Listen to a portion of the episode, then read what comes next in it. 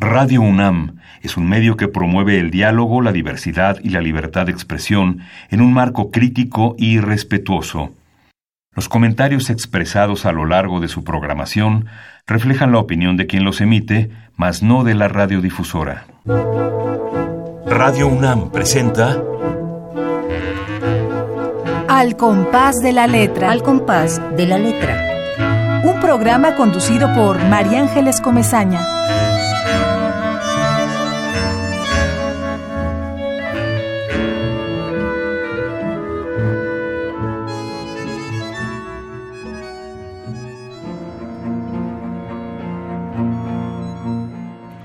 Futuro. Como si el tiempo no existiera, mi futuro comienza en el pasado y se detiene. O incluso retrocede. Contradice el calendario. Me imagino niña, adolescente, joven y sueño con fertilidad hoy ya inconcebible. Como si el tiempo no existiera. Como si el tiempo no existiera, todavía siembro más que cosecho. Percibo horizontes sin ocaso, despliego energía incongruente y me escapo de lo acabado para estar con lo que nace, como si el tiempo no existiera. Así, como si el tiempo no existiera, esquivo lo decrépito, evado pensar en mi muerte, y como si el tiempo no existiera, pretendo que no hay vejez.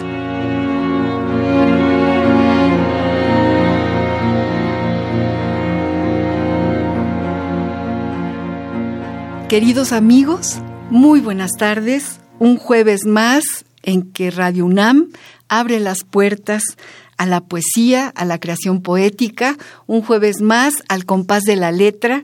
Volvemos a decirles con emoción, con enorme amor por la poesía, con una especie de sensación de descubrimiento, con una cercanía muy particular y muy específica que es la que nos da la poesía, las palabras poéticas. Soy María Ángeles Comezaña, los saludo a todos. Sé que por allá del otro lado está un montón de gente escuchando este programa. A lo mejor Juan Carlos Moreno Briz nos está escuchando. Seguramente Mayolí estará oyendo el programa. Lo está también Azucena, Esther Valdés, Ramiro Ruiz Durá todos los amigos de este programa que sabemos que lo sintonizan y tenemos así como una especie de, de, hilo mágico que nos va uniendo. Y también saludo a todos los que van en coche en esta ciudad difícil, eh, ahora llena de sol, por cierto, pero eh, con dificultades para llegar. Estamos en una cápsula en el tiempo, en este tiempo, hablando de poesía. Y acabamos de escuchar un poema llamado Futuro de la poeta Nora Lustig. Gracias por estar aquí, Nora. Muchas gracias por haber aceptado estar en este programa. Bueno, gracias a ti, María Ángeles. Este, eh, digo, me siento muy honrada que me llames poeta, porque como sabes, más bien mi trayectoria es como economista y esto que estoy haciendo ahora son textos que estoy escribiendo, es una etapa nueva. Y también, como digo, no sé cuánto me va a durar pero me gusta. Es como que hubiera descubierto una voz que no, no tenía y es una voz que me dicta cosas bonitas, cosas para reflexionar que están a veces muy adentro, percepciones de eventos, algunos cercanos, otros lejanos, y me encuentro entonces eh, con ganas de escribir. Me pasa prácticamente todos los días. A mí me encanta, me encanta. Me siento yo muy, muy honrada de tenerte, Nora querida. Ahorita voy a leer eh, un, pedacito de tu enorme trayectoria, que, y, realmente es un honor para Radio UNAM, para mí, y yo le agradezco a Rolando Cordera que nos haya puesto en contacto. Yo ya te conocía desde hace mucho tiempo, en otros menesteres, en otras reuniones, pero el hecho de que me haya mandado un poema tuyo, Rolando Cordera, y, y haya, hayamos podido eh, concertar esta cita en Radio UNAM, pues es maravilloso, padrísimo, maravilloso, me da muchísimo gusto. Para mí también, porque te digo que eh, fue muy bonito recibir tu respuesta tan entusiasta e invitarme al programa. Es una de las cosas más lindas que me han pasado. Qué bueno, Nora, a mí también. Es que además eh, es muy emocionante pensar en una persona, una mujer con una impresionante trayectoria, con un currículum fuera de serie, especializado en, cuestiones económicas, en cuestiones de la pobreza, eh, en fin, y que de pronto la poesía nos une entonces yo me siento muy honrada, yo soy la que me, siento absolutamente emocionada de que estés aquí y de que hayas aceptado estar aquí en este, en este programa de Radio UNAM. Queridos amigos, yo, yo les voy a contar, les voy a leer un pedacito nada más de la trayectoria de nuestra invitada de, de hoy. Nora Lustig es economista, especialista en el campo del desarrollo. En particular, analiza los determinantes de la desigualdad económica y la pobreza en América Latina y las políticas públicas para combatirlas. Ha escrito sobre la historia económica del México contemporáneo. Ha publicado más de 60 artículos, cerca de 90 capítulos y 25 libros y compilaciones. Es profesora de la Universidad de Tulane en Nueva Orleans donde ocupa la cátedra Samuel César Stone, Professor of Latin American Economics. En Tulane fundó y dirige el Instituto Compromiso con la Equidad, cuyo propósito es analizar el impacto del gasto social y los impuestos que lo financian sobre la desigualdad y la pobreza en diferentes regiones del mundo. Estudió el doctorado en economía en la Universidad de, California, en Berkeley, y comenzó su carrera profesional como profesora investigadora en el Colegio de México.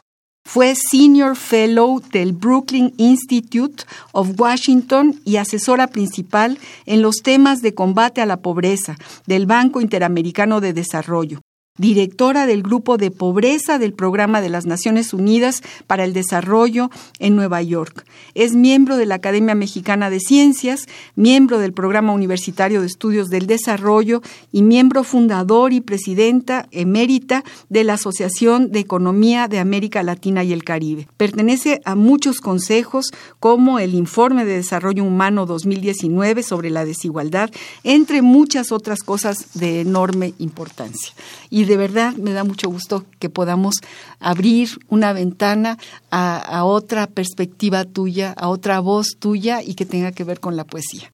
A mí también. Tenemos poemas de, muchos poemas de, de, Nora, eh, este que acaba de leer, que me parece espléndido y que se llama Futuro. Estaba yo pensando que, que coincide un poco el, el pensamiento sobre el futuro, Nora, por ejemplo, entre los aymaras, el futuro no está delante, el futuro está detrás.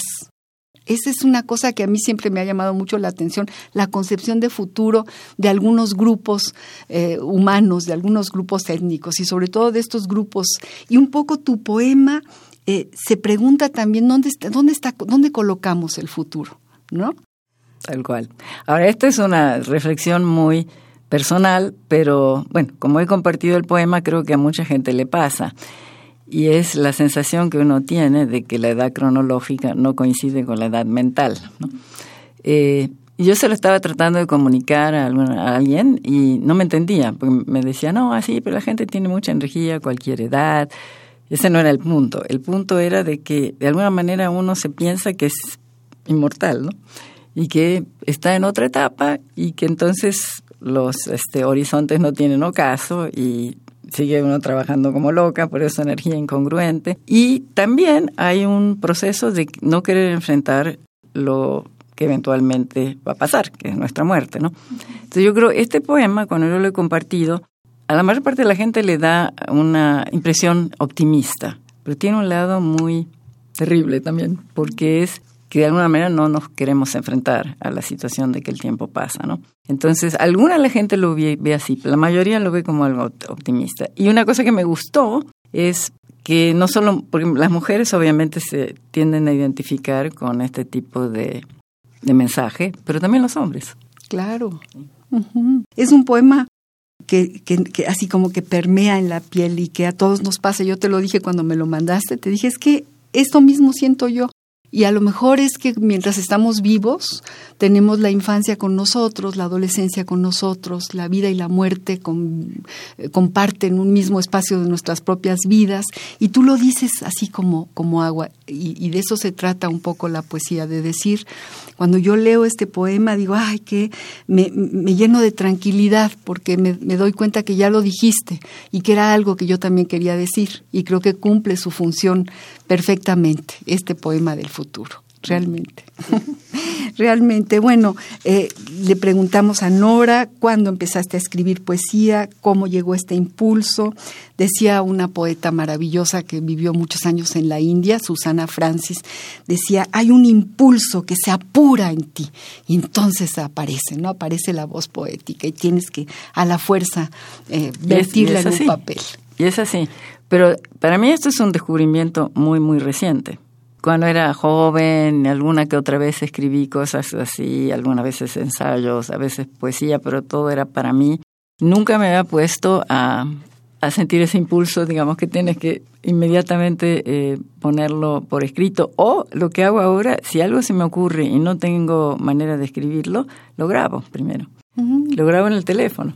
Ah, Porque de repente me pasó algo, estaba yo este, en un lugar y dije, no tengo ni lápiz ni papel, iba caminando, entonces empecé a grabar el poema como se me iba ocurriendo en el teléfono y después llegué a, mi casa y lo transcribí y lo empecé a trabajar. Y sí es un impulso peculiar porque, te digo, para mí es novedoso y me ha gustado mucho. Todas las mañanas me levanto y leo mis propios poemas y pienso, reflexiono, algunos los voy cambiando, todavía no he publicado nada, porque como te digo es algo muy reciente, y cada vez que em, se me ocurre alguna idea, el otro día, por ejemplo, habíamos estado con, con, una amiga paseando por la Alameda y hubo una pareja bailando danzón, y una cosa maravillosa, vestidos de violeta. Entonces venía yo en avión, y en la mitad de la noche me despierto y dije, quiero escribir algo, un poema sobre esta pareja. Y lo hice. Entonces es así.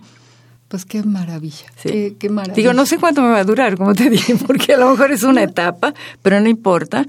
Una cosa que me encanta, comparado con todo lo que hago, que es mi trabajo como economista, como economista siempre tengo que estar checando los datos históricos, si son correctos, los datos eh, empíricos, si son correctos, los métodos econométricos, otros métodos cuantitativos, todo el tiempo tienes que estar cuidando el rigor.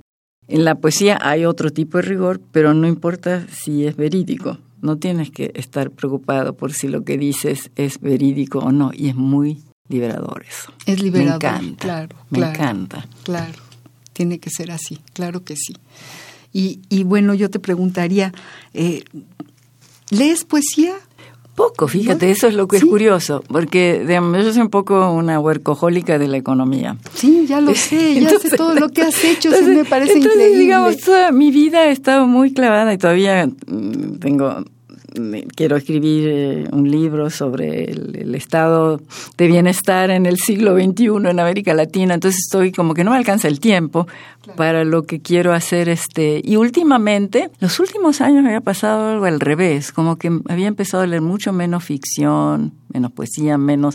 Tenía mucho en orientación a leer cosas, incluso en mis ratos libres, que eran más bien obvio cuestiones que explicaban algo, algún, algún hecho que era interesante en el mundo, pero que no estaba asociado, asociado a los sentimientos. Se veía como una especie de adormecimiento de esa parte y yo creo que ahora hay como una etapa diferente. Es como, eh, sí, como una tranquilidad, ¿no? Nos da, nos da cierta tranquilidad que se apure en uno esa chispa y que de pronto te descubre horizontes nuevos. Nuevos. sí y te, bueno, en, mi caso, por ejemplo, a mí me, me, permite, me permite soñar, me permite también eh, sobrepasar el dolor de algo fuerte, de alguna cosa que me permite entender en una especie de psicoanálisis personal propio, ¿no? después de tantos psicoanálisis, de tantos años de, de estar eh, hurgando en, el inconsciente, uno de pronto eh, esta síntesis, esta, este, e, esta, chispa, es como un espejo, ¿no? Y, yo creo que los poemas aquí tienen un lado que es muy psicoanalítico, ¿no? Ese que me comentabas ahora, paradoja, que tengo que trabajarlo. Eh, está asociado a un proceso psicoanalítico y algo que también yo, mi, mi propia analista me, me dijo en algunos momentos. Entonces hay un contacto con el interior de uno en términos de cómo procesan las cosas. Y después hay otras que son, como viste, que son una descripción de algo, algo que me impactó, que puede haber sido muy reciente, puede haber sido muy lejano. Pero es una descripción, yo siempre le digo, del patio de atrás de ese algo, de una descripción de lo que no todo el mundo ve. O sea, uno ve una superficie, el poeta ve el patio de atrás de esa superficie. Entonces, como que eh, respira otro aire, respira eh, otra atmósfera, es capaz de crear una atmósfera. Tú eres capaz, cuando hablas, por ejemplo, del cementerio en Nueva Orleans, ese poema me encanta, ahorita los vamos a leer. Tú me, evocaste de tal manera que me hiciste sentirlo y estar ahí sin que yo conozca Nueva Orleans, ¿no? Y esa es una de las grandes virtudes de la poesía, la creación de las de la, de la, de bueno, señores queridos amigos, ustedes se pueden imaginar que eh, cuál es la palabra que seleccionó Nora Lustig para este programa y la palabra es futuro. Ahorita vamos a hablar sobre, más sobre el futuro, ya escuchamos este bellísimo poema y vamos al diccionario del español de México de tu colegio, del Colegio de México, a ver qué dice sobre la palabra futuro. La ruta de la palabra.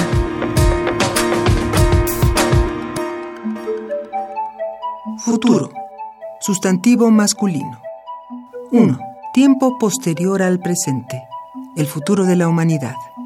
2. Adjetivo que está por venir, suceder o existir. Paz futura, trabajo futuro, mundo futuro. 3. Futuro de indicativo. Amaré, comeré, subiré. Gramatical. Tiempo verbal que tiene varios usos indica que la acción se realizará después del momento en que se habla. Te llamaré por teléfono el lunes. Jugaré muy pronto. 4. Futuro de subjuntivo. Amare, comiere, subiere. Gramatical. Tiempo verbal con varios sentidos. Expresa que una acción venida es sólo posible. Quien así no lo hiciere, que la nación se lo demande no se usa en la lengua hablada y en la escrita solamente en ciertos documentos legales. Se usa en ciertas frases hechas como sea lo que fuere, venga quien viniere, etc.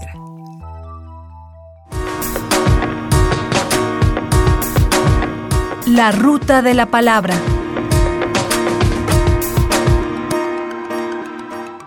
¿Qué te parece la definición? Bueno, la definición se contradice con lo que yo pongo en el poema, porque yo hablo de que el futuro empezó en el pasado, ¿no? Sí, que es lo que a mí me encantó y me encantó. Entonces, este, pero el futuro, digamos, el futuro, ¿por qué nos preocupa? El futuro estamos viviendo un momento en el planeta en donde el futuro está es incierto, ¿no? Es incierto desde el punto de vista ecológico, es incierto desde el punto de vista de la humanidad también. Entonces yo creo que el futuro es algo sobre lo que tenemos que pensar. El futuro pensado como el diccionario lo define, no como mi poema. Claro. Tenemos que pensarlo muy seriamente. Y digamos, en, en, mi área, en la economía en particular, tiene una responsabilidad a cumplir por, por poder contribuir a que ese futuro exista. Claro. Claro, que qué maravilla que exista gente como tú para contribuir a eso, me parece fantástico. Pero bueno, eh, el tiempo es como una metáfora también, una metáfora de la vida. Te decía yo para los aymaras en los Andes, aquí lo anoté, el pasado está adelante y no detrás, está como tu poema. Eso me encanta, me parece que tiene que, coincide, ¿no? Coincide Sí, no, yo no sabía eso, voy a tener que buscar a ver. Dice, por eso podemos verlo, lo conocemos, sabemos cómo es. El futuro no existe, según la cultura de los aymaras. El futuro se oculta a nuestras espaldas, y como es invisible, no se puede verbalizar, todo lo contrario de la cultura occidental, ¿no? Pero es muy bonita esta, concepción de la vida, ¿no? Del presente, de que no existe, pues no. No, pues el pues tiempo sí es una metáfora. Claro, es una metáfora, es una metáfora. Vamos a leer otro poema tuyo. Eh. ¿Qué quieres leer? Bueno, el de pasado, que el pasado es muy cortito. Para continuar con el tiempo, me parece muy bien. El pasado también es algo interesante, porque en realidad cuando nosotros reflexionamos sobre nuestras vidas, va cambiando mucho lo que nos vamos acordando dependiendo qué nos está pasando en el presente, ¿no es cierto? Entonces, ese es el mensaje de este poema. Ahí lo voy a leer, se llama Pasado. Mi pasado es mutante, depende de mi presente. Como si se pudiera volver a escribir la historia, lugares, personas, vivencias aparecen y desaparecen de la memoria, por lo menos de la consciente. Ah, es muy bonito, Nora. Fíjate, mi pasado es mutante, lo que estábamos diciendo del tiempo como una metáfora, ¿no? Depende de mi presente, como si se pudiera volver a escribir la historia. Lugares, personas, vivencias aparecen y desaparecen de la memoria, por lo menos de la consciente. Es que sabes que tú tienes esta virtud poética de la transparencia no, no te complicas, es así como, es muy transparente, es muy un, como un chorro de agua realmente, cuando, cuando vamos leyendo, te sale, te, te, te sale así como con una enorme naturalidad.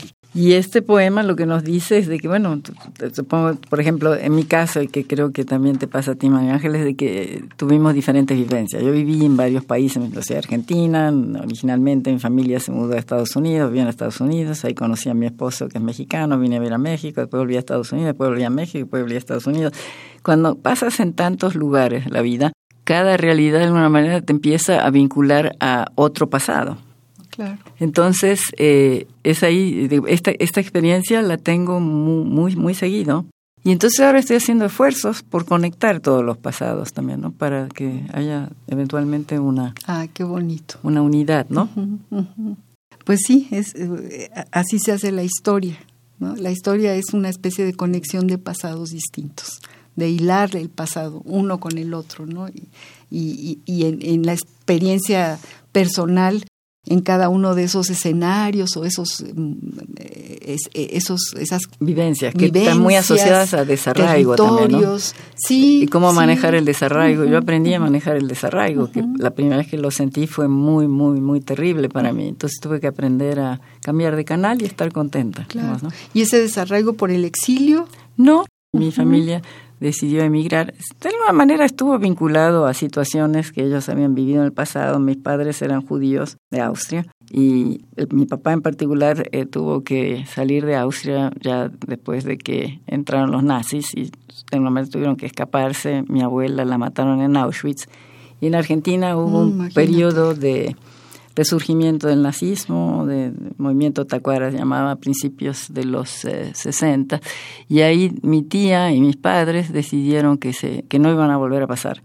Pasaron varios años hasta que entonces migraron a Estados Unidos. Sí, bueno, tremenda, tremenda cosa. Y tú entonces eh, hiciste tu primaria, tus primeros estudios. Todos mis años fueron, o sea, toda mi, mi, primaria, mi secundaria, todo la hice en, Argentina. En Argentina. En Argentina y tengo todas mis amistades de esa época, todavía las conservo, ¿no? Ah, pues qué bueno. Entonces, voy seguido ahora en la Argentina, es, y busqué un reencuentro y este y veo a mis amigas de la primaria y la secundaria muy a menudo. Y también a gente que vivió aquí, que conocí en México en el exilio, que volvieron. Entonces, es, está, un poco toda mi historia también allá. Mm, muy, muy bien, queridos amigos. Estamos eh, al compás de la letra hoy. Tiene a una enorme economista con nosotros que además escribe poesía y nos está compartiendo sus palabras poéticas, su trabajo, su vida. Un poco la poesía es la vida en sí, es como un corazón que va latiendo. Entonces, eh, Nora Lustig que está aquí con nosotros y vamos a hacer una pausa musical. Eh, hemos seleccionado un, volvemos a Pedro Guerra porque tenemos una especie de, amor muy profundo por este cantautor español. No sé si tú lo conozcas, eh, vas a escucharlo, Nora querida, y, y él canta Donde pongo la vida, pongo el fuego, Pedro Guerra.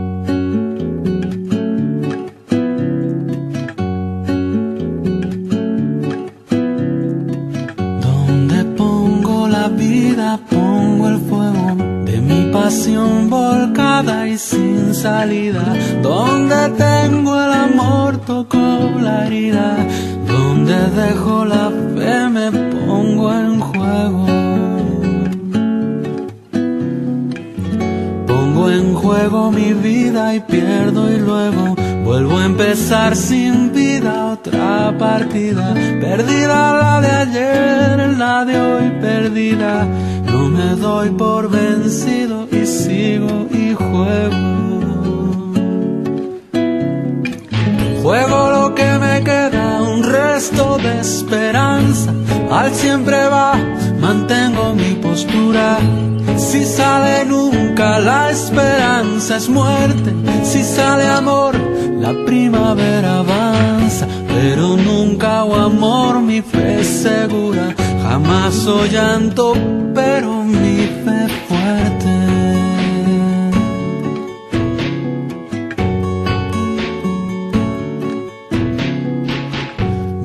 pongo la vida, pongo el fuego de mi pasión volcada y sin salida. Donde tengo el amor, toco la herida. Donde dejo la fe, me pongo en juego. Juego lo que me queda, un resto de esperanza. Al siempre va mantengo mi postura. Si sale nunca la esperanza es muerte. Si sale amor, la primavera avanza. Pero nunca o amor, mi fe segura. Jamás o llanto, pero mi fe fuerte. Pero nunca o amor, mi fe segura. Jamás o llanto, pero mi fe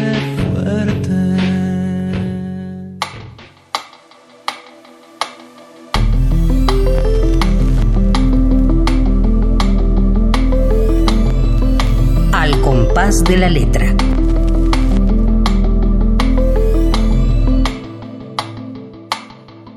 Donde pongo la vida, pongo el fuego. Te decía, Nora, que Pedro Guerra, muy joven, se iba con un gran poeta español, Ángel González, que incluso se ganó el premio Príncipe de Asturias, se iba a los bares de Madrid a hacer música con, el, con, con su amigo, con su amigo Ángel González. Y, y, este es un poema de Ángel González musicalizado sí, por Pedro Guerra. Es que es, es rete bonito. Muy bonito, muy bonito. Eso, sí. eso hace Pedro, es un, es, un, es un poeta también, es un artista también. Amigos queridísimos, Nora Lustig está con nosotros. Estamos hablando del futuro, del tiempo como una metáfora. Estamos recorriendo etapas de la vida, a lo mejor sí, partes de nuestra intimidad que surgen cuando uno escribe poesía sin darse cuenta. Y, y, y uno escribe quizá no tanto para uno, sino para los demás. Tal ¿no? cual. ¿Tú, tú, sí, tú, sí tal cual, porque mira, una cosa que he estado haciendo con mis mis poemas, se lo mando a mis, a, mi, a mis hijos, a mis amigos, a mi, mi, familia. Alguna gente me dice directamente, yo no leo poesía, no entiendo poesía, así que no. Pero en general me ha creado espacios de, de comunicación muy distintos a los que tenía. Y es muy bonito, porque la gente empieza a reaccionar frente a lo que le dices que es diferente hablar de economía o incluso hablar de cosas personales. Aquí este como que hay un, también un, un momento mágico, te diría, en el, en, en el contacto, en el contacto con las personas cuando lo haces a través sí. de una expresión. Como yo no sé la calidad, no, es tanto la calidad, sino que yo espero que a la gente le haga sentir algo. ¿no? No y, y, la calidad, digamos, no se puede hablar de calidad, ¿no? No es, no es cualitativo, es una cosa mucho más profunda, es algo que, que de pronto nace y que, y, que, y que a alguien le toca, ¿no? A tu, tus poemas a mí me tocan, por ejemplo, los leo y digo, ay, que me, me, me, producen una emoción muy particular. Y me, me producen a mí al escribirlos también. Claro. Y me producen a mí misma también al leerlos, lo cual es raro. Claro. Lo siento extraño, ¿no? Es una, una, es una, bueno, te debe pasar a ti con tus poemas, que uno lee y dice, ah, bueno, yo sí siento esto. Uh -huh. Y cuando tú decías, por ejemplo, que no sabes cuánto va a durar, yo creo que ya te, como dirían los clásicos, ya te amolaste, mi querida Nora, porque esto ya no, no tiene vuelta atrás. Uh -huh. Es algo que si de pronto te reconoce y tú lo reconoces, es, es una herramienta para, es una manera nueva de respirar. Pero pasa, sí, porque al que pasa mucho tiempo la gente no se ha dado cuenta y de repente, o, cambiamos y de repente somos una persona que no éramos y podemos hacer algo que no hubiéramos podido hacer en el pasado. ¿Te ha pasado en otros pues, casos? Bueno, yo hace muchísimos años que escribo poesía y, es algo que no puedo dejar de hacer, que para mí es como parte de mi pero tú ya llevas mucho tiempo. ¿Te pasa que conoces a otra gente que de repente empieza a escribir? Sí, conozco, claro, y, mucha gente que ha venido a este programa, porque llevamos casi cuatro años con este programa maravilloso maravilloso para mí, que yo, para mí es un privilegio enorme tenerte aquí, por ejemplo, Nora, y platicar para mí es un privilegio estar contigo, María Ángeles, de veras. No, no, de, veras. Gracias, Nora. Pues es para Juan Carlos Moreno te manda saludos. Ah, pues un abrazo, ya se lo mandé hace un ratito. Un gran abrazo a Juan Carlos.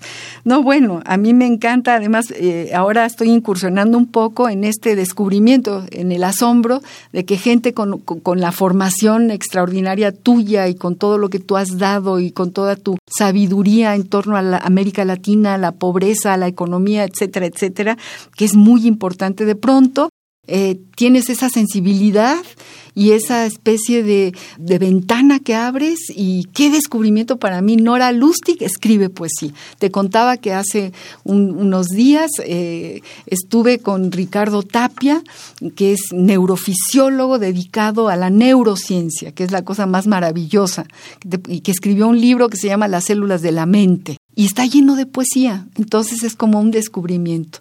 Ya voy a traer aquí a Rolando Cordera porque estoy segura que tiene sus poemas guardados debajo de la, del colchón o de la almohada. Debe. A mí me parece eso muy lindo y muy importante además. no, y además es maravilloso que lo hagas con así de manera tan este espontánea y generosa, ¿no? No, bueno. Mucha generosidad. Vamos a leer más poesía tuya, Nora. ¿Qué nos vas a leer? Bueno, yo estaba pensando el de los de Nueva Orleans, porque yo estoy viviendo en Nueva Orleans desde el año 2009. Nueva Orleans fue una ciudad golpeada por Katrina, como sabes, el huracán que prácticamente casi la, la aniquila. Tiene, es una ciudad, la gente siempre se imagina el jazz y toda la parte más divertida, pero es una ciudad que tiene ciertos lados así muy, muy asociados a la muerte también, ¿no? Y una de las cosas que a mí siempre me llamaba la atención es que muchos de los cementerios están medio al aire libre. A mí no me gusta eso, la verdad me provoca una cierta, eh, no sé, cosita, estar ahí. Y estaba caminando el otro, en esta etapa, estaba caminando, eh, yendo a mi, de la universidad a mi, a mi casa, y dije, bueno, pero voy a pasar al lado del cementerio, a ver qué, qué sensación me da. Y cuando llegué, dije, quiero escribir algo sobre eso, qué sensación me da este, estos cementerios. Entonces, leo si quieres el de cementerios de Nueva Orleans. Están a flor de piel. Se insertan entre las casas como pequeñas plazas de barrio. Habitantes silenciosos conviven con peatones y automóviles, tiendas, restaurantes y hasta ventas de licor. No cuentan con cortina de árboles. Las tumbas expuestas sin ningún pudor. En las noches, sus fantasmas transitan libremente y todos sutilmente lo impregnan en esta oscurecida ciudad. Ah, qué bonito.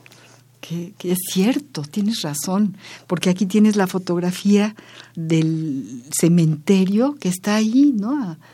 Que eh, es, curioso. Es curioso, sí. Y la gente es indiferente, ya no va a estación al lado del cementerio, va a comprar a la tienda, hay una de las tiendas más conocidas, antiguas de, de alimentos de, de Nueva Orleans, que está en contraesquina del cementerio.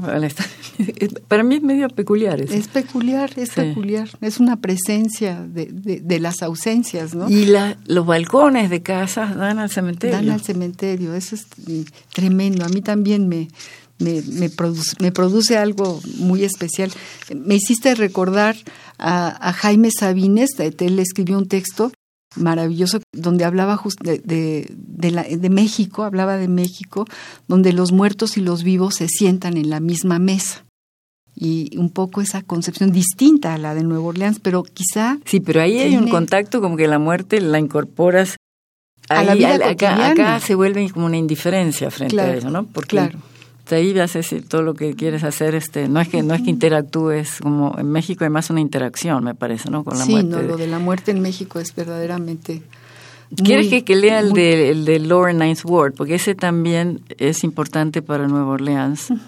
Porque Lower Ninth Ward es donde, probablemente te acuerdes cuando fue Katrina en el 2005, que se veían esas este, escenas de la gente subida a los techos con el agua. Horrible, horrible, horrible, horrible. Sí. A donde más le pegó, es, esta es una zona que es principalmente habitada por eh, afroamericanos que fue totalmente devastada porque se cayó uno de los de los levees, ¿no? Y llegó todo el agua. El agua venía no del río Mississippi, sino del lago. Hay un lago ahí. Ese, alguna gente piensa que venía del río, no.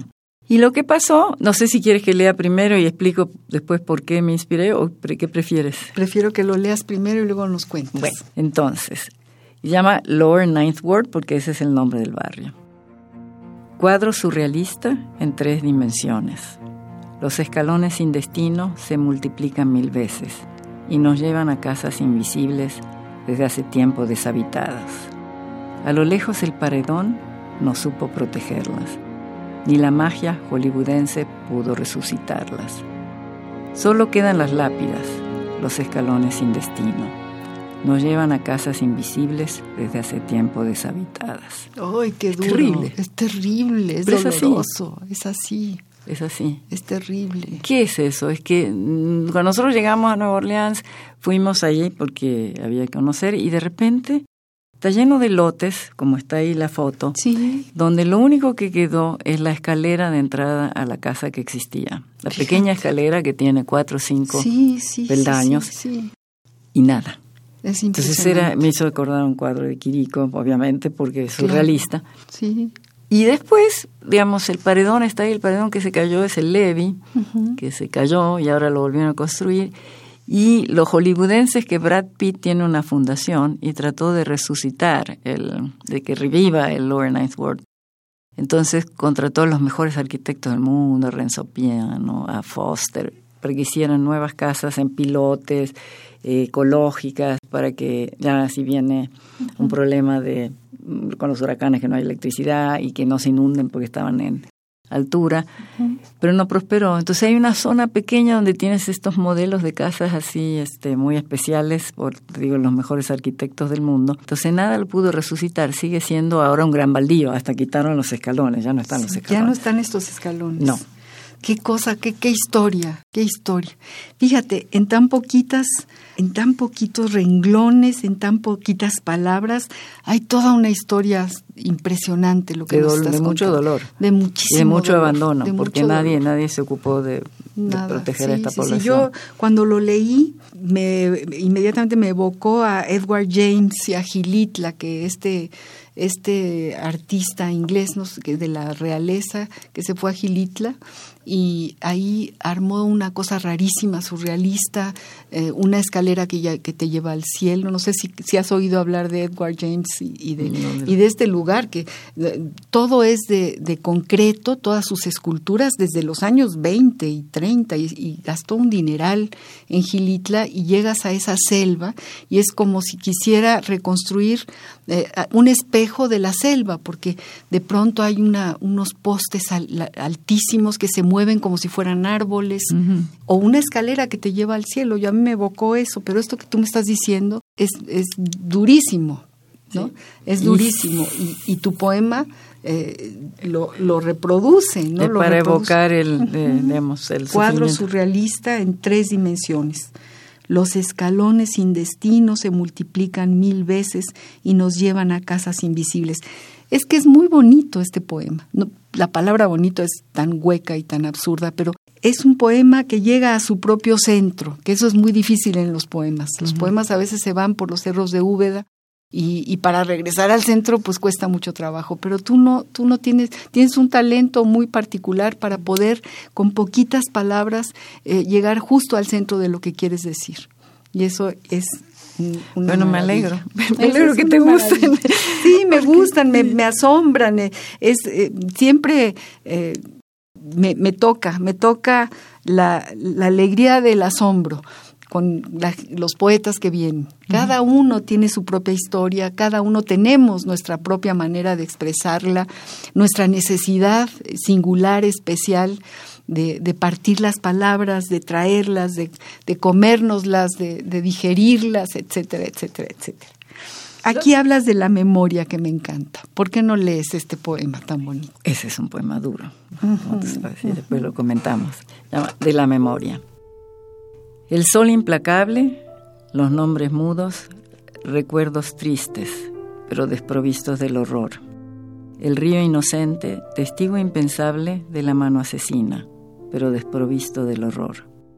La foto y tus datos, nuestra imagen reflejada la fecha de tu muerte, pero desprovista del horror. Cerca, muy cerca, otro espacio, siniestro. Guarda bajo llave todo aquel horror, pero allí no voy. Sí es durísimo, sí es durísimo. Pero es un... E, e, es, al mismo tiempo un acercamiento a la verdad, ¿no? A algo que, suena tal y como es, que cae como una campanada, el sol, y además es una enumeración que te, que te lleva realmente a este escenario durísimo, tremendo. Y cuento un poco qué es. Es el Parque de la Memoria, es el parque que hay en Buenos Aires para recordar a los desaparecidos de la dictadura militar. Eso es lo que es. Eso es lo que eh, es. Y ese está en un barrio que se llama Núñez, está pegado al río, y tiene paredones, muros y muros y muros con los nombres de los desaparecidos y su fecha de nacimiento. El río inocente es porque, no sé, te debes acordar que lo que hacían muchas veces era tirar a la gente al, río, ¿no? Sí, claro Para desaparecerla. La foto y tus datos es que yo, hay una prima mía que fue que desapareció. Entonces fuimos con su hermana a, ver, ellas no eran de Buenos Aires, su hermana estaba visitando, entonces fuimos a ver el, parque y también tienen un centro de datos donde hay monitores, entonces la buscamos y estaba la foto de ella y nuestra imagen reflejada en el monitor. Ay, qué cosa tan impresionante. Entonces está eh, la fecha de la muerte, que en realidad es una fecha especulativa porque no se sabe cuándo, es cuando desapareció. Claro, claro cuando fue la última vez que la vieron. Pero lo extraño es que ese lugar te da paz. O sea, es una sensación muy terrible. Entonces yo lo yo puse, pero desprovisto, porque en realidad es raro que no esté el horror ahí. Horror. El otro espacio donde está el horror es la Escuela de Mecánica de la Armada, que es donde torturaban a la gente, que ahora es un museo. Y está cerca. Yo ahí no puedo entrar. No, si tú hablas con Rolando, lo traes aquí, le puedes preguntar. Él fue y me dijo que le dio escalofríos en la entrada ahí. Terrible. Entonces, ese, digamos, es un poco también en memoria de mi prima. Y es una, es, es, una denuncia, es una evocación, es, es, es, algo, es una huella, esta es una huella pequeñita, que además me encanta que tus poemas son tan, tan compactos, tan redondos no te vas por ningún otro lado, vas directamente. Tal vez es porque estoy acostumbrada a escribir como, como economista. Pues bueno, que, te bien entonces para la poesía. Eso, si, si es por eso, le damos las gracias a la economía. Pero sí, qué cosa, el sol implacable, los nombres mudos, recuerdos tristes, pero desprovistos del horror. El río inocente, testigo impensable de la mano asesina, pero despo provisto del horror, la foto y tus datos, nuestra imagen reflejada, la fecha de tu muerte, pero desprovista del horror. Cerca, muy cerca, otro espacio siniestro, guarda bajo llave todo aquel horror, pero ahí no voy. Sí. Sí, yo no puedo ir. No, pues claro que no. Me lo dices, me pone la carne chinita de pensarlo. Y sí, nunca hay que olvidar, nunca hay que olvidar, para que, nunca se vuelva a repetir. y esto es parte, esto es parte de, que nunca hay que olvidar, esto es parte de tenerlo siempre presente, siempre presente. Queridos amigos, estamos platicando con Nora Lustig, esta economista, esta poeta magnífica que llega hoy aquí a Radio UNAM y nos deleita, nos, nos abre un, todo, todo un horizonte con, con su pensamiento poético con su vivencia puesta en versos, puesta en, poemas y nos emociona mucho y a mí me da muchísimo gusto que estés aquí, Nora, querida. A mí también. Te, te contaba hace un ratito que tenemos en este programa dos capsulitas chiquitas. Una fue la ruta de la palabra, que ya escuchamos lo que dice el Diccionario del Español de México del Colegio de México, y la otra es el epistolario, epistolario domicilio conocido. Yo estuve buscando qué carta, qué carta. Pensé en alguna economista, no encontré. no escriben cartas. Dije, ¿qué carta le llevo a, a, Nora? Este, vamos a hablar de los epistolarios, vamos a hablar de esta fuente literaria muy, muy especial porque la intimidad de una carta, yo siempre pienso, es, es, es única, es lo que yo te escribo a ti nada más y, y, eso está guardado en el, en el espacio del papel que te llegará por, por avión o por, y ahora por correo electrónico. Pero bueno, encontré una carta de María Zambrano, la gran filósofa española, que también tiene poesía, por cierto, a, Ramón Gaya, un gran amigo, un gran amigo de ella. Y, esta carta está fechada en La Habana el 13 de junio de 1949. Vamos a escuchar y a ver, luego platicamos de tus cartas, Nora. Epistolario, domicilio conocido. Domicilio conocido. De María Zambrano a Ramón Gaya. La Habana, 13 de junio de 1949. Edificio López Serrano, La Habana, Cuba. Mi querido Ramón Gaya, ayer recibieron unos amigos de los Hall y míos la noticia, es decir, una carta de Trinita diciéndoles que Cristóbal ha muerto, que murió el 25 de febrero en Estoril estando Trinita enferma en Londres. Antes había llegado el rumor y yo había pensado escribírtelo, pero ¿cómo hacerlo? Ahora ya estoy segura de que lo sabes, pues Trinita te lo habrá dicho hace ya mucho tiempo. Sí, Ramón, no hay nada que decir. Nada. Sé que pocas muertes podían dolerte tanto, tocarte en lo más tuyo. Muchas veces he estado por escribirte. Te hubiera dicho siempre la misma cosa. La única cosa que en el fondo te he dicho desde que nos conocemos, reafirmada el año pasado cuando nos vimos en México. Mira qué cosa, Ramón, te iba a preguntar por fe, pero es que sé que la llevas dentro de ti. Y entonces pienso que el artista vive su vida interior dentro de sí, de un modo a la vez secreto, hermético y expresivo. El arte es la secreta vida del corazón que se manifiesta sin dejar de estar oculta. Es lo que está a la vez dentro y fuera. ¿Y qué vas a hacer, Ramón? ¿Qué vas a hacer? Ya sé que tú no eres para precipitarte en la acción, como tampoco yo. Pero mira, tenemos nuestros dioses, y si sabemos hablarles y escucharles, las cosas se hacen ellas solas y entonces las cumplimos casi sin responsabilidad y sin esfuerzo. Me refiero al esfuerzo de la voluntad. Éntrate donde están tus dioses y habla con ellos, que será hablar contigo. Y entonces verás muy claro lo que necesitas hacer o que se haga. Y después de un poco de padecer y aún de gritar, se acaba cumpliendo. Adiós, escríbeme. Recuerdos de la hermana que se trajo muy viva la imagen de algunos de tus cuadros. Escríbeme. Adiós. María.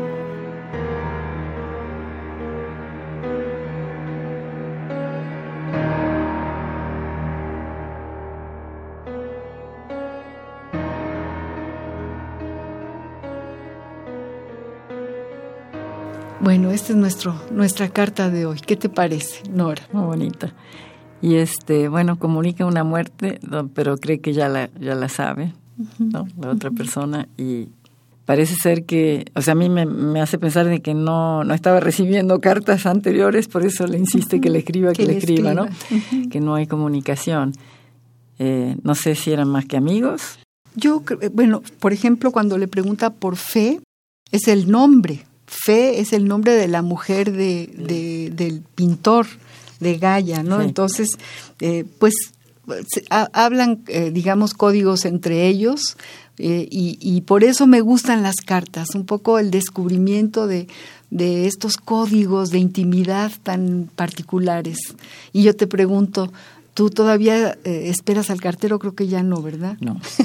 No, no, entonces ahora me estaba tratando. Bueno, a veces me pongo a pensar cómo nos comunicábamos antes cuando no teníamos eh, ni correo electrónico, ni este, WhatsApp, ni mensaje de texto.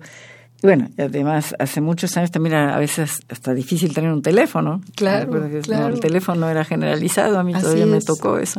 Y a mí. Eh, olvídese, el teléfono normal, ¿no? No era, no era, generalizado. Este, por ejemplo, cuando nosotros migramos a Estados Unidos, ahí mucho, mucho tiempo escribía cartas. Con, tenía un novio en Argentina con el que todavía me carteaba, y tenía mis amigas y eh, familia. Entonces, pero después esa, esa costumbre desapareció totalmente. Em, pero creo que, o sea, uno puede ir redescubriendo maneras de comunicación epistolar incluso con los nuevos medios. Yo, por ejemplo, ahora he descubierto, tengo una con, con mi hija. Usamos WhatsApp y nos dejamos mensajes muy largos. Pero no son, son mensajes como para, no para que haya, digamos, un diálogo que yo te digo y me contestas enseguida, sino es un mensaje para que la otra persona lo recapacite, piense y después te lo contesta como una carta. Es una carta. Entonces redescubrimos las cartas. Claro, pero con el otro medio. sí, yo también creo que sí. Y además eh, con la maravilla de que va a llegar en el momento, ¿no? Sí. Porque también estás escribiendo, entonces mentalmente las neuronas, como diría el, el doctor Tapia, ¿no? las neuronas se prenden de alguna manera muy específica cuando tú te concentras para escribir una carta o para hacer esto que tú haces, escribir eh, un WhatsApp a tu hija y un WhatsApp largo. A veces se lo dejo en más bien como un mensaje de voz. O sea, se vuelve epistolario porque me di cuenta después es la forma en que escribíamos cartas antes. Claro. No, es un mensaje que me... Entonces, yo creo que finalmente el medio no importa, no importa que ya no esté el cartero, podemos usar los medios nuevos y escribir cartas. Claro que sí, claro que sí. O sea, lo importante eh, es la existencia de la carta, la necesidad de comunicar esa intimidad específica. Específica y que además estás no necesariamente esperando que la respuesta sea la inmediata, como es en el diálogo del... Queridos amigos, Nora Lustig está con nosotros, estamos platicando de cosas bien bonitas, estamos muy emocionados leyendo sus poemas. El programa se acaba, desgraciadamente, aquí el tiempo no es una metáfora, es una realidad y nos empuja, como la vida que te empuja. Y yo te pediría, Nora, querida, que nos leas algo más antes de que Bueno, no sé cuál te, alguno, algún, alguno favorito quieres que lea sin relieves. Eh, quiero que leas lo que tú más quieras, lo que quieras. Bueno, voy a leer Sin Relieves, que es una evocación de algo. ¿Puede uno rehacer eh, algo que vivió a través de un proceso de pensamiento que reconstruya y que después sigas como si no hubiera pasado, ¿no? Eso es lo que se trata sin relieve. Sin relieve quiere decir que no se nota lo, que pasó. Sí, sí, sí, sí, que además lo explicas muy bien. Y tienes este otro poema largo que se llama Calcuta, que a mí me cimbró, me cimbró, me cimbró. Ese es muy largo, así que se va a terminar. Tiene que ser para otro programa. Cuando vengas de nuevo a México, este lo tenemos que leer. Pero Ese además de Calcuta, porque fui a Calcuta para hacer eso, entonces es, una, es una... Pero fíjate qué manera poética de, plantear, de describir el horror de la pobreza en Calcuta, ¿no? Qué cosa tan increíble. Sí. Bueno, es sin relieves, ese sí es más cortito. Vamos pues a escuchar el poema de Nora Lustig, Sin relieves.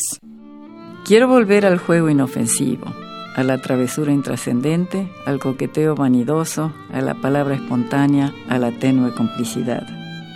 Quiero volver a las pausas naturales, a los encuentros agradables, a la pulsión del intelecto, a la probada amistad. Quiero volver a tejer redes libremente, a concebir proyectos en papel, a recordar pedacitos del pasado, a compartir solo una parte, a reírse con frecuencia y nunca lamentar. Se podrá cruzar el umbral, reemplazar el segmento vivido sin relieves delatores de otra historia que allí existió? Tal vez sí, tal vez no. Ah, qué bonito.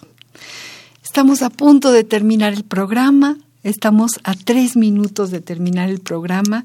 Eh, quiero agradecerle, como siempre, a mi productora, eh, queridísima, eh, Ivonne Gallardo, también a Josué Ríos, que ha estado en los controles técnicos. Gracias, Josué. A Paco Chamorro, también operador técnico de este programa. Muchas gracias a los tres. Y bueno, queridos amigos, estamos a punto de terminar al compás de la letra hoy. Se queda así como con una emoción, con unas ganas enormes de transmitir más poemas de esta mujer entrañable, Nora Lustig, que ha venido de, desde lejos y que ha tomado un cachito de su tiempo en México para estar en Radio UNAM en este programa de poesía y que es todo un descubrimiento, tu poesía, Nora.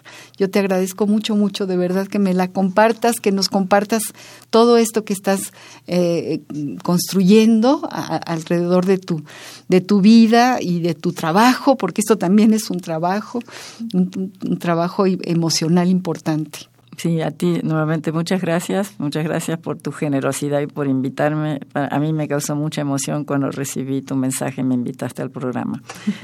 Y gracias también a todos ustedes. Vamos a terminar leyendo Las mujeres liberadas. ¿Qué te parece? Justo en este mes de marzo y en, en esta víspera del Día de la Mujer. Muy bien. Sí, esta tiene que ver con la época en que empezó, ¿no? La, las mujeres liberadas. Seguidoras de Simón de Beauvoir y Gloria Steinem, algunas quemaron sus brasieres, regalaron sus vestidos floreados y dejaron de usar maquillaje. Otras descubrieron que amar preferían a sus pares y en público y en privado enseñaron sus significativos tatuajes. En París, Nueva York y Berkeley escribieron sus ideas y practicaron la militante vanguardia que transformó para siempre al planeta desglorificaron la maternidad y reclamaron sus derechos, pero tal vez la mayor novedad fue consumir a los hombres con provecho. Este, lo dedicamos a las mujeres. Me parece muy este bien, está fantástico. Queridos amigos, nos despedimos. Soy María Ángeles Comezaña. Les agradezco muchísimo haber sintonizado Radio UNAM todos los jueves de 6 a 7. Acuérdense, hay un programa de poesía, para la poesía y para sus creadores. Muy buenas tardes y hasta el próximo jueves. Te convido a creerme cuando digo futuro. Si no crees mi palabra, cree en el brillo de un gesto Cree mi cuerpo, cree mis manos que se acaban. Te convido a creerme cuando digo futuro. Si no crees en mis ojos, cree en la angustia de un grito.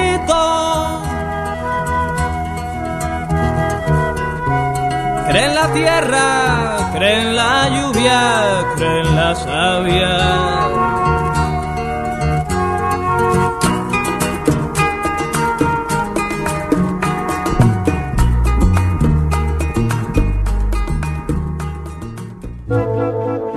Radio UNAM presentó Al compás de la letra. Al compás de la letra un programa conducido por María Ángeles Comezaña.